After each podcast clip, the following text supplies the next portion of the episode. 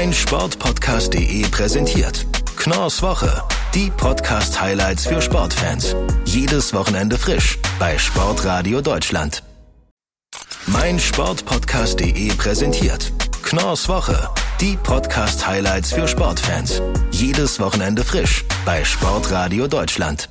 Ein wunderschönes Wochenende. Ich hoffe, ihr genießt das gute Wetter, egal von wo auch immer ihr gerade hört, ob im Auto, auf der Terrasse oder beim Einkaufen fürs Grillen gleich. Ich bin Moritz Knorr und ihr hört Knorrs Woche, die Podcast-Highlights für Sportfans. Jedes Wochenende neu bei Sportradio Deutschland und danach als Podcast zum Nachhören auf meinsportpodcast.de und überall, wo es Podcasts gibt. Und auch heute, da wird es wieder spannend werden. Ich spreche unter anderem mit Kevin Scheuren über das Vettelwunder in der Formel 1. Es wird um Ernährung im Sport gehen und ein Schmankerl für echte Fußballromantik Romantiker ist auch noch dabei.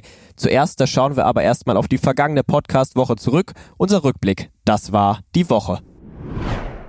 Was für ein Rennen in der Formel 1 am Wochenende in Baku die Hintergründe hat Kevin Scheuren in der neuesten Folge Starting Grid schon tiefgreifend analysiert. Trotzdem ist er heute noch einmal bei mir, um mit mir über das Rennen zu sprechen. Hallo Kevin. Ich kann gar nicht oft genug darüber sprechen, Moritz. Hallo. Ein Podium bestehend aus Checo Perez, Sebastian Vettel und Pierre Gasly. Ich glaube, mehr brauchen wir gar nicht sagen, um zu zeigen, wie spektakulär dieses Rennen war. Absolut. Und wenn man das mal äh, so sieht, sind es drei die mit Red Bull zu tun hatten und haben. Also ist auch noch eine eigene Geschichte, ne? Schauen wir mal drauf, wie dieses Ergebnis zustande kam. Am Anfang sah es ja relativ unspektakulär aus. Da dachte man sich, dass die Fahrer ihr ganzes Crashpulver schon im Training und im Qualifying verschossen hätten. Aber dann der Reifenplatzer von Lance Stroll und die Dinge nahmen seinen Lauf. Baku schreibt seine ganz eigenen Geschichten. Die Vorschau bei Starting Grid hatten wir ja Drama by John Baby genannt. Ähm, und das ist einfach so. Diese Strecke gibt so viel her.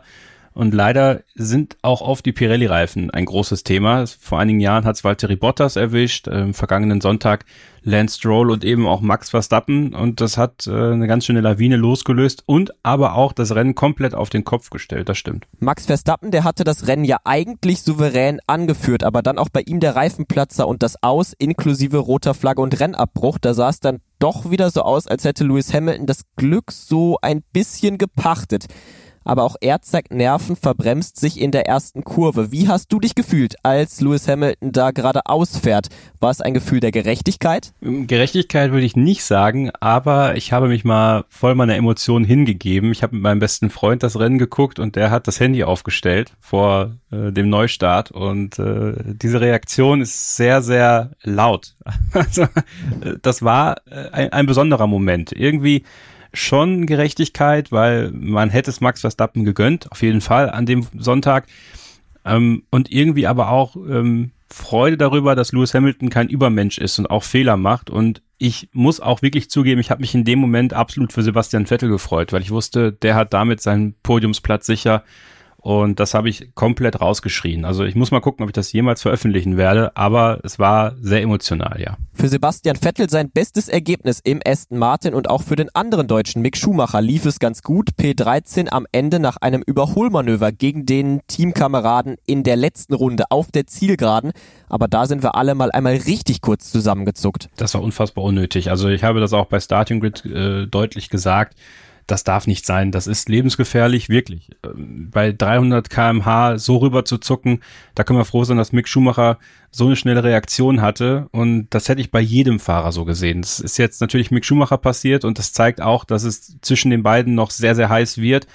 Und das darf einfach nicht passieren. Da hoffe ich, dass Günther Steiner wirklich äh, dem die Leviten gelesen hat, weil das ist ähm, unfassbar unnötig auch gewesen. In der Situation, das so zu machen, ähm, zeugt aber wirklich davon, dass Nikita Mazepin noch sehr, sehr viel lernen muss. Ich bin froh, dass da nichts passiert ist. Würdest du sagen, dass das eine Frustreaktion von Mazepin war? Er wird in jedem Rennen von Schumacher dominiert, ist klar hinter ihm. Hat er diesen Frust jetzt mal kurz an der falschen Stelle rausgelassen? Ja, das denke ich schon, weil er natürlich weiß, dass viele Augen auf Mick Schumacher gerichtet sind und äh, er sich da, glaube ich, schon mit schwer tut. Er hat ein großes Ego, er hat ein großes Selbstverständnis für sich selber und alle reden sie über Mick und alle sagen sie, Mick ist besser als du, das wurmt ihn. Und natürlich wird er dann diese Reaktion auch zeigen. Wer, wer könnte es ihm verübeln? Vielleicht würden wir gar nicht so unterschiedlich handeln in so einem Moment, wenn, wenn wir in der Situation wären. Aber das darf das nicht entschuldigen. Aber ja, ich würde da voll mitgehen. Das ist Frust und ich, ich hoffe, dass es die nächsten Rennen nicht so weitergeht. Der restliche Verlauf des Rennens, der kann aber gerne wiederholt werden am kommenden Wochenende beim Rennen in Frankreich. Alle weiteren Infos zum Grand Prix in Aserbaidschan könnt ihr nochmal nachhören bei Starting Grid, dem Formel 1 Podcast auf meinsportpodcast.de und da gibt's dann auch die Vorschau auf die nächsten Rennen. Und auf meinsportpodcast.de, da bekommt ihr nicht nur Fußball, Formel 1 und Tennis-Podcasts zu hören, sondern habt die Auswahl aus über 200 Serien aus der Welt des Sports. Wir geben jeder Sportart eine Plattform. Sport auf die Ohren, rund um die Uhr, nur auf meinsportpodcast.de. In der letzten Woche hat die NBA einen neuen wertvollsten Spieler ausgezeichnet, einen neuen MVP und gesichert hat sich diese Trophäe. Nikola Jokic von den Denver Nuggets. Er wird damit Nachfolger von Janis Antetokounmpo, der sich den Titel in den beiden Vorjahren gesichert hatte. Nach eben jenem Antetokounmpo und Dirk Nowitzki ist der Serbe erst der dritte Europäer, der als Most Valuable Player ausgezeichnet wird. Ich möchte mit Daniel Seiler über diese Auszeichnung sprechen. Hallo Daniel. Hi. Wie verdient ist dieser Titel für Jokic? Absolut verdient. Äh, Nikola Jokic war mit Abstand der konstanteste und der beste Spieler in dieser NBA Regular Season. Ähm, viele sprechen wahrscheinlich von einem Narrativ und sagen, es ist die Verletzungssaison von Joel Embiid, seinem ja größten Konkurrenten. Aber selbst ohne diese Verletzungssorgen war Nikola Jokic der beste Spieler in dieser Liga. Ähm, schauen wir auf seine Statistiken, da hat er fast 27 Punkte aufgelegt, äh, 10 Rebounds und fast 8 und über 8 Assists. Also das ist fast ein Triple-Double. Nikola Jokic ist eben somit ein kompletter Spieler und hat seine Denver Nuggets somit auch zu einem richtig guten Teamerfolg gebracht, war letztendlich Dritter im Westen. Also das direkt hinter den Utah Jazz und den Phoenix Suns und somit einfach eine Regular Season gespielt, die seinesgleichen gesucht hat. Ähm, und das zeigen dann auch die, die Wählerstimmen bei der MVP-Wahl. Die werden ja teilweise durch die Fans, aber auch teilweise und hauptsächlich durch die Journalisten in Amerika gewählt. Und da hat Nikola Jokic von 100 Votes 91 äh, Votes für den ersten Platz bekommen. Also das ist nicht nur meine Meinung, sondern das sehen ganz, ganz viele auch so, dass Nikola Jokic der mit Abstand dominanteste und beste Spieler in dieser Regular Season war. Was ist der für ein Spielertyp? Was zeichnet ihn aus? Ja, ich habe ja gerade schon so ein bisschen seine Statistik genannt. Nikola Jokic kann einfach alles auf dem, auf dem Platz machen. Er hat einen wunderschönen Wurf. Das ist eben so ein bisschen die europäische Schule. Schule. Er, er ist zwar ein bisschen, ja, er liebt Cevapcici, wie er selbst sagt. Das heißt, er ist so ein bisschen unbeweglicher auf dem Court, hat aber einen wunderschönen Wurf, hat ein Auge für seine Mitspieler, wie es kaum ein Zweiter in dieser Liga hat und weiß einfach immer genau, wohin mit dem Ball. Also Nikola Jukic kannst du den Ball im Post geben, er kann aber auch an der Dreierlinie kreieren, kann selbst abschließen, kann Pässe spielen und das macht ihn eben so ja unvorhersehbar, weil er eben so viel in seinem Spiel mit drin hat. Der erste Center seit 20 Jahren, der zum MVP gekürt wird, dieser sportliche Erfolg, der war am Anfang der Karriere allerdings gar nicht so abzusehen. 2014 wurde er nur in der zweiten Runde an Position 41 gedraftet. Wie konnten die Scouts bei ihm so daneben liegen? Also bei Nikola Jokic, ich glaube, da hat sich tatsächlich kein Scout so wirklich vertan. Ähm, er war einfach überhaupt nicht auf dem Radar, hat damals in Serbien gespielt für eine Talentschule, die jährlich einfach dann Spieler, aber nicht in die NBA, sondern zu Partizan Belgrad, zu Roter Stern Belgrad gebracht hat, weil es ging eigentlich da eher drum, Nikola Jokic für den europäischen Basketball ein bisschen auszubilden.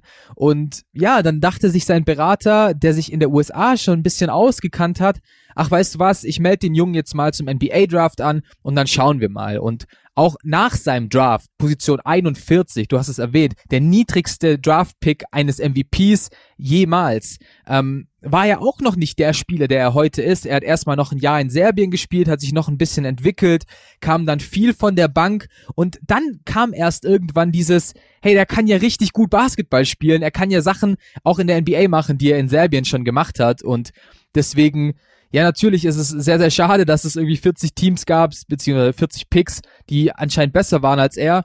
Aber diese Entwicklung hat tatsächlich niemand kommen sehen. Und auch er sagte, er hätte nie gedacht, dass er so weit kommt. Ihn, er, er freut sich jeden Tag in der NBA zu spielen und er freut sich jeden Tag ähm, gute Leistungen zu bringen. Und dass das zum MVP gereicht hat, das ist natürlich äh, eine ganz, ganz besondere Sache. Und ja, freut mich sehr für den, für den Serben, Pick 41 ist natürlich schon was sehr, sehr Besonderes. Alle weiteren Infos rund um die beste Basketballliga der Welt bekommt ihr bei Triple Double, dem NBA-Podcast auf meinsportpodcast.de, unter anderem mit dir, Daniel. Ich danke dir, dass du hier warst. Ich danke auch. Und wir gehen jetzt einmal ganz schnell in die Pause, aber bleibt dran, denn gleich geht's direkt weiter. Gleich geht's weiter mit Knorrs Woche, die Podcast-Highlights aus der Welt des Sports. Präsentiert von meinsportpodcast.de. meinsportpodcast.de präsentiert. Knorrs Woche, die Podcast-Highlights für Sportfans. Jedes Wochenende frisch bei Sportradio Deutschland. Und da sind wir auch schon wieder aus der Pause zurück. Ihr hört immer noch Knorrs Woche bei Sportradio Deutschland. Und Sport, das ist ja nicht nur der Hochleistungssport im Fernsehen. Nein, Sport, das machen wir alle. Und jeder, der schon einmal etwas ambitionierter war, der weiß, dass das nicht ohne Training geht. Einer, der selbst weiß, wie sich das anfühlt, so eine richtige Vorbereitung, das ist Benjamin Brömme vom Mein Athlet Podcast. Hallo Benjamin. Hallo Moritz, vielen Dank für die Einladung. Du bist ja selbst Leichtathlet gewesen, hast dich im Sprint für die Finals der deutschen Meisterschaft qualifiziert. Wie wichtig, welchen Stellenwert hatte das Training für dich? Ja, das Training war im Prinzip das A und O für die Leistung der kommenden Saison. Also äh, Punkt eins war, ähm, man sollte unverletzt durch äh, die Trainingsvorbereitung im Winter kommen und man sollte auch ein ja, intelligentes Training im Prinzip äh, auf die Beine stellen. Und äh, wenn man diese beiden Faktoren erfüllt hat, dann wusste man schon für die nächste Saison, da könnten einige, einige gute Zeiten kommen. Mittlerweile bist du nicht mehr aktiv, machst aber einen Podcast über Leichtathletik und hast da ja nicht nur Sportler zu Gast, sondern in der nächsten Woche auch eine ganz besondere Folge mit einer Ernährungsberaterin. Da geht's dann mal nicht um den Wettkampf an sich, sondern um die richtige Vorbereitung, um die richtige Ernährung. Über was werdet ihr genau sprechen? Ganz genau. In der nächsten Woche ähm, habe ich ein Interview mit der Ernährungsberaterin Kirsten Brüning. Sie ist seit über 20 Jahren hier in Frankfurt beim Olympiastützpunkt als Ernährungsberaterin zuständig, hat also einen unglaublichen Wissen, Wissensschatz.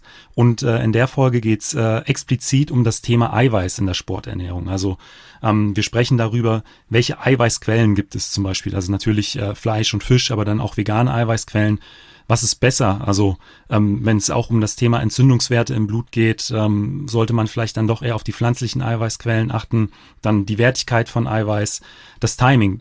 Wie viel Eiweiß äh, sollte ich wann zu mir nehmen? Wie berechne ich den Wert äh, von, von der Menge an Eiweiß, die ich täglich zu mir nehmen sollte, wenn ich diese eine oder andere Sportart mache? Also das ist äh, eine sehr, sehr spannende Folge, nicht nur für Leichtathleten, sondern für alle Sportler. Auch im Hobbysport nimmt die Ernährung in letzter Zeit eine immer größere Rolle ein. Da werden viele Nahrungsergänzungsmittel zu sich genommen. Was kann die richtige Ernährung ausmachen? Also die richtige Ernährung ähm, fördert die Leistungsfähigkeit, verbessert die Leist Leistungsfähigkeit, sie verhindert Verletzungen und ähm, ja, trägt natürlich auch zum Wohlbefinden äh, bei. Und äh, ganz wichtig auch in unserer Folge, wir hatten uns überlegt, ob wir auch auf Nahrungsergänzungsmittel, sprich auch gerade auf Eiweiß, Whey-Eiweiß und sowas eingehen. Aber äh, dabei geht es tatsächlich nur um natürliche Eiweißquellen, die man äh, so im Alltag auch ohne Probleme umsetzen kann. Und Sportler, die ihr Leistungsmaximum schon durch die richtige Ernährung nach oben geschoben haben, die hast du normalerweise ja in deinem Podcast. Nicht nur Ernährungsberater oder Sprinttrainer, nein, Leichtathleten aus Deutschland und da waren auch schon richtige Kracher dabei, oder? Ja, das ist richtig. Also in den vergangenen knapp 120 Folgen waren größtenteils Athletinnen und Athleten bei mir zu Gast, unter anderem Niklas Kaul, Malaika Mihambo, Johannes Vetter und äh, mich interessiert vor allen Dingen, wie sieht deren Training aus? Also du hattest ja vorhin angesprochen, ich war zu meiner Zeit äh, im Finale der deutschen Meisterschaften, aber mich hat halt einfach interessiert, ähm, was muss man trainieren oder wie sieht das Leben einer Sportlerin und eines Sportlers aus, die es äh, bis zu den Olympischen Spielen oder bis zu einer Goldmedaille bei Olympischen Spielen oder Weltmeisterschaften geschafft haben. Deswegen hinterfrage ich immer so die ähm, äh, Trainingseinheiten, die Schwerpunkte. Ähm, ich will auch wissen, wie sieht bei den Athletinnen oder Athleten das, äh, die Ernährung aus? Sind sie äh, in der Zusammenarbeit mit ähm, ja, Motivationstrainern oder Sportpsychologen? ich will halt so ein bisschen die Hintergründe von, äh, von dem gesamten Leistungssport erfahren. Hören könnt ihr alle Folgen bei Mein Athlet, dem Leichtathletik-Podcast. Und ab Montag gibt's dann auch die neue Folge mit Kirsten Brüning. Schauen wir nochmal auf den Motorsport. Die Formel 1 hat an diesem Wochenende zwar Pause, das heißt aber nicht, dass es ein langweiliges Wochenende wird. Unter anderem stehen die Rennen der ADAC GT Masters in Spielberg und die 8 Stunden der WEC in Portimao auf dem Programm.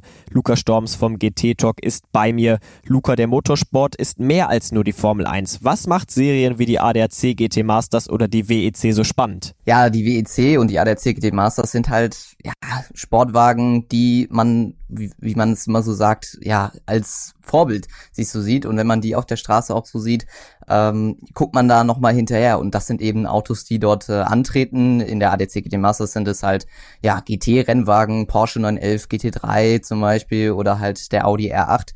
Ja, Autos, die man sich halt gerne in die Garage holen möchte und die fahren dort Rennen der GT Masters halt eben über eine Stunde, also Sprintrennen und eben der WEC meistens über sechs oder noch längere Distanzen, die dann wirklich als Langstreckenrennen dann fungieren. Auf was können wir uns bei den beiden Rennen, die ich schon angesprochen habe, am Wochenende freuen? Ja, bei der GT Masters, ähm, das ist der zweite Ausschlag für die ADAC GT Masters ähm, nach dem Rennen, nach den beiden Rennen in Oschersleben. Ähm, ja, wechselt man von einer sehr kleinen Rennstrecke, wo man eher schwerig überholen kann, zu einer Strecke, die ja sehr weitläufig ist, ähm, viel geradeaus geht und dann natürlich auch sehr gut überholen kann.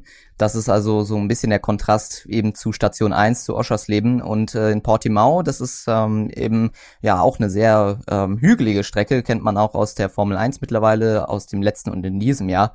Ähm, jeder, der diese Strecke kennt, weiß, es, es ist wirklich sehr äh, hoch und runter, also so, hat so fast schon so ein bisschen Nordschleifencharakter und eben da wird's interessant, ähm, weil es eben ein Ersatzprogramm ist. Also die Strecke war erst gar nicht vorgesehen. Man wollte eigentlich in diesem Jahr wieder zurück nach Amerika zu den zwölf Stunden von Sebring mit der IMSA zusammen. Dort das hat eben durch die Situation nicht geklappt und deshalb fährt man in Portimao, was aber kein schlechtes ähm, ja, Ersatzprogramm ist. Du hast es angesprochen, wir kennen Portimao schon aus der Formel 1. Es ist eine extrem anspruchsvolle Strecke, viel hoch und runter. Wie sehr müssen die WEC-Autos da ans Limit gehen? Ja, in der WEC ist es ja, weil es eben die Langstrecke ist, ähm, entscheidend, dass man das Auto halt nicht überfordert.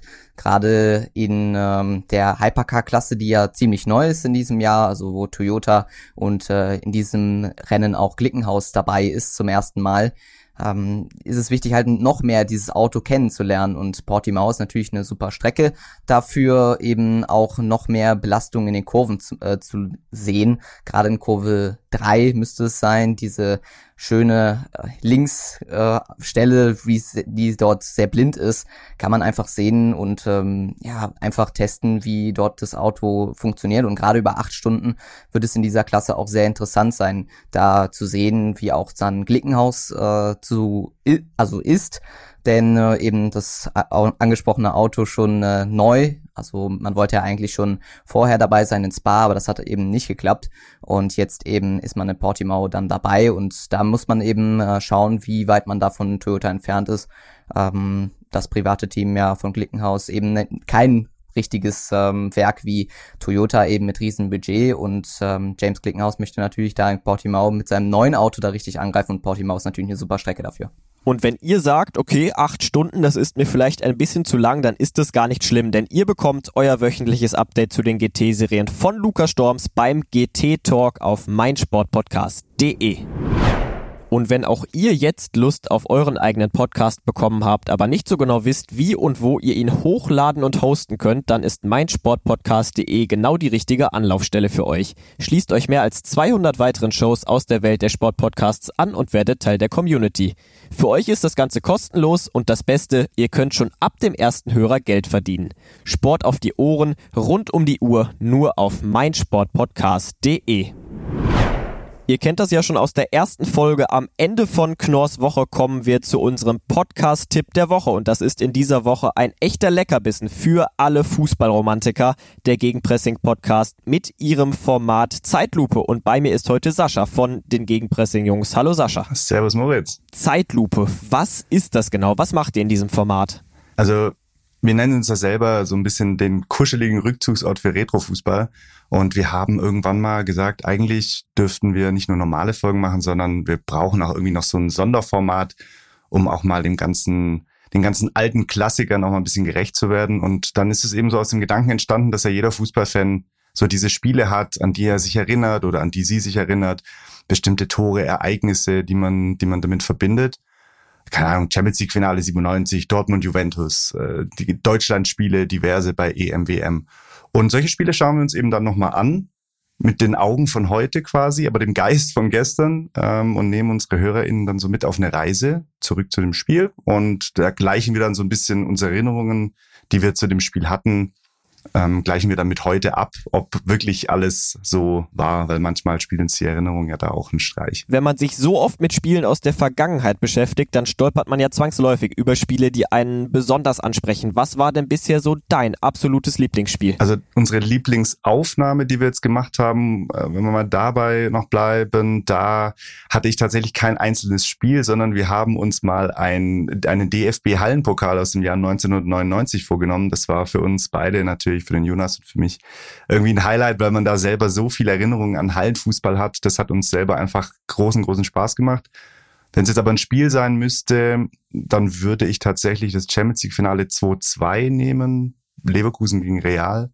Und zwar aus dem Grund, weil das eine Folge war, wo wir selber vorher ganz andere Erinnerungen hatten, wie das, was wir dann nachher nochmal angeschaut haben. Und das war so konträr zu dem, wie wir es, wie wir es uns noch, äh, wie wir es eigentlich im Kopf hatten, dass das eigentlich dann recht spannend war und das eigentlich so gerade auch dieses Format ausmacht. Ihr macht ja neben der Zeitlupe auch noch andere Formate in eurem Gegenpressing-Podcast. Auf was können sich die Hörerinnen und Hörer denn sonst noch so freuen? Ja, unsere normalen Folgen sind so eine Art, äh, wir bezeichnen uns ein bisschen als Fußballmagazin. Also wir haben nicht den Anspruch, die, die tägliche, die tägliche Entwicklung im Fußball mitzugehen. Wollen wir gar nicht, können wir auch gar nicht.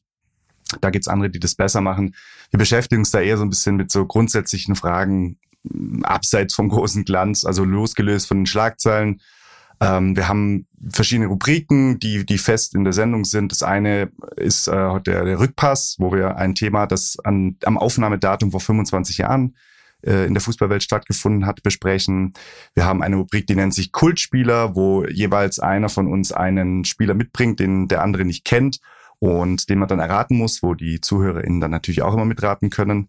Und dann haben wir noch ein Schwerpunktthema, wo wir aber eher so zeitlose Themen besprechen. Also wir hatten jetzt in letzter Zeit, haben wir uns mit den Vereinsstrukturen im modernen Fußball beschäftigt. Es ging auch schon um Groundhopping oder auch, ja, wir hatten mal eine Sendung, wo wir uns beide damit auseinandergesetzt haben, warum wir in den letzten Monaten und vielleicht auch Jahren ein bisschen fußballmüde geworden sind und haben uns da so gegenseitig unser Leid geklagt.